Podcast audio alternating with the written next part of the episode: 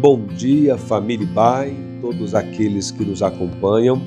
Aqui é o pastor Nathan Carvalho e você está escutando o devocional diário da Igreja Batista Avenida dos Estados, aqui em Curitiba, Paraná.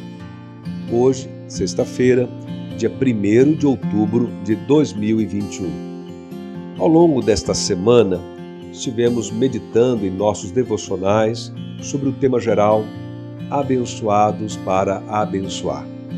No dia de ontem, refletimos sobre a importância de proferirmos palavras que abençoam aqueles que estão próximos a nós. Hoje vamos concluir, dando destaque a um aspecto mais prático. E por isso, o texto bíblico da nossa meditação está no livro de Tiago, capítulo 2, versículos 14 a 17, que diz: De que adianta, meus irmãos, alguém dizer que tem fé se não tem obras? Acaso essa fé pode salvá-lo? Se um irmão ou irmã estiver necessitando de roupas e do alimento de cada dia, e um de vocês lhe disser: Vá em paz, aqueça-se e alimente-se até satisfazer-se, sem, porém, lhe dar nada, de que adianta falar assim? Portanto, também a fé por si só, se não for acompanhada de obras, está morta. Como mencionamos, meditamos no dia de ontem sobre o poder das palavras que abençoam. Hoje, complementando essa ideia, vamos refletir sobre a importância de fazer as nossas palavras serem acompanhadas de ações práticas que confirmem aquilo que proferimos. E um tema não contradiz o outro, muito pelo contrário, o reforça, de modo que possamos viver de forma equilibrada a nossa fé cristã. E quando falamos de fé no sentido bíblico, não estamos pensando em um sentimento de entusiasmo sobre coisas espirituais ou expectativas sobrenaturais. E a fé também não se demonstra pelo que falamos e afirmamos que cremos. Fé, em seu sentido bíblico e cristão, é algo prático que se demonstra em nosso comportamento e ações no dia a dia.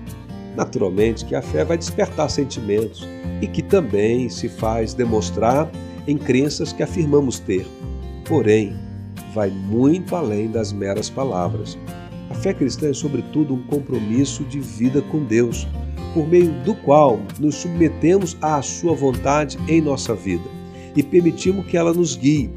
O sentido, inclusive, da expressão viver pela fé, muito bem pode ser entendido como ser guiado pela vontade de Deus e trabalhar cooperando com Deus para que esta vontade se realize no mundo. Aqui no texto que lemos, Tiago está nos alertando para essa verdade, de que a fé cristã genuína se revela através de um estilo de vida solidário, de boas ações, que revelam empatia e compaixão pelo outro.